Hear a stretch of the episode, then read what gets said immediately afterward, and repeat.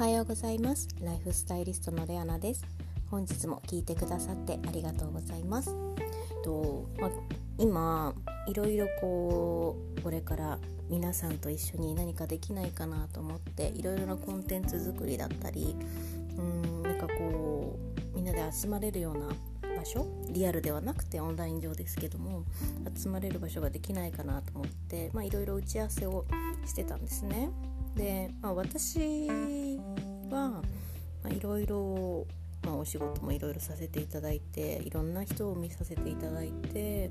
うんやっぱり日本人って褒めることにうん慣れてないし褒められることに慣れてないなっていうのを昨日ちょっと話してたんですね。で日本人ってすごい真面目じゃないですか。今は少しずつそういう部分も、えーと、解放されてきてますけどやはりこうなんだろうな謙虚というかなんというかこう、まあ、自分自分というものを見せないっていうのはそうなんですけれども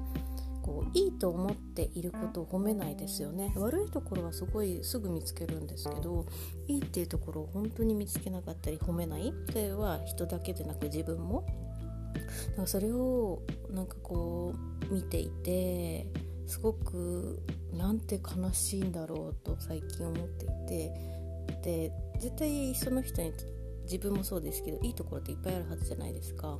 そのいいところを見つけるっていう作業がなかなかできてない人が多いので、まあ、そういう、まあ、褒め合えるような場所が提供できたらいいなって昨日話してたんですね。で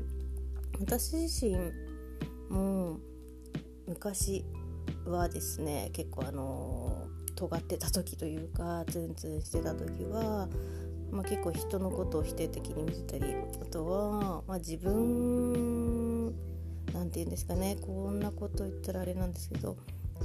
まあ、仕事とか物事、まあ、趣味もそうです。芸事とかもそうなんですけど物事ってやればやるほどゴールがないじゃないですか。やればやるほど分かんなくなってくる。この価格分かる人もいると思うんですけどあの終わりがないんですよね。何でもそうなんですけどやればやるほどもうどんどん物事の深みだったり良さをもっと良くするためにもっとこうできないかなとかっていろいろ考えるんですけどやればやるほどこう分からなくなってくるので人に対してこうなんだろうなだんだん注意ができなくなったりするわけですよ。指導するっていうのも結構難しくなってくるんですねやればやるほど。でそれを考えた時にうーんもっとこういいところを見つけるようになると人のことも自分のこともですけどいいところを見つけるようになれれば例えば指導誰かを指導する時もいいところを前提にお話をして指導に入れるので人間関係も良くなったりお互いに、うん、プラスに働いて生きていけるのかなっていうのを感じたんですよね。やっぱりね褒めるっていう作業はもうこれからもっともっと大切になってくると思うんですよ。結構あのー、海外旅行とか行かれた方はあのー、多分見たことあると思うんですけど結構お店の人が知らない人にそのバッグいいわねとかその髪型いいわねって言ってるの見たことないですかね私結構あのー、オーストラリア好きで何回か行かせていただいてるんですけど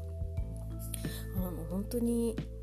びっくりしたのがスポットでね立ってるお店があって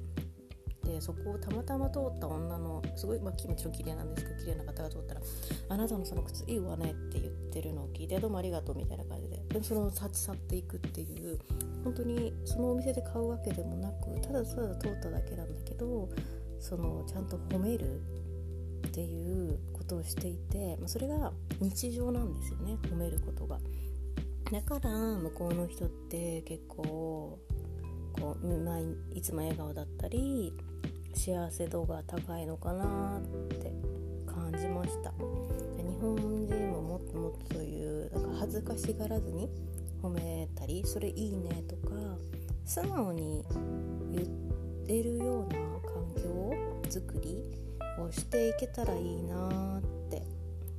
うん。すごいもったいないですよね。だって日本人って清潔だしすごく人のことも考えるしもちろん自分のこともそうなんですけど物を大切にしたりとかそういうのって結構日本人ならではだと思うんですよ。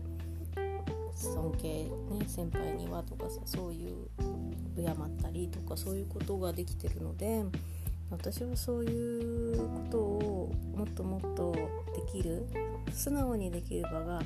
ま、提供できたらいいなと思って今そういうのをねちょっと考えてるんですよ。なので、まあ、皆さんも、まあ、後々そういう場ができたら、あの、ご紹介というかお知らせはしたいと思ってるんですけど、うん、そういう場是非、あの、皆さんのライフスタイルの質を上げるためにもそういう場をぜひ使っていただいて皆さんの幸せ度を上げてもらって、まあ、その日もしくは次の日からのまあ、モチベーションの、えーと、質を上げてモチベーションを上げられるような仕組みを作っていければなと考えておりますので、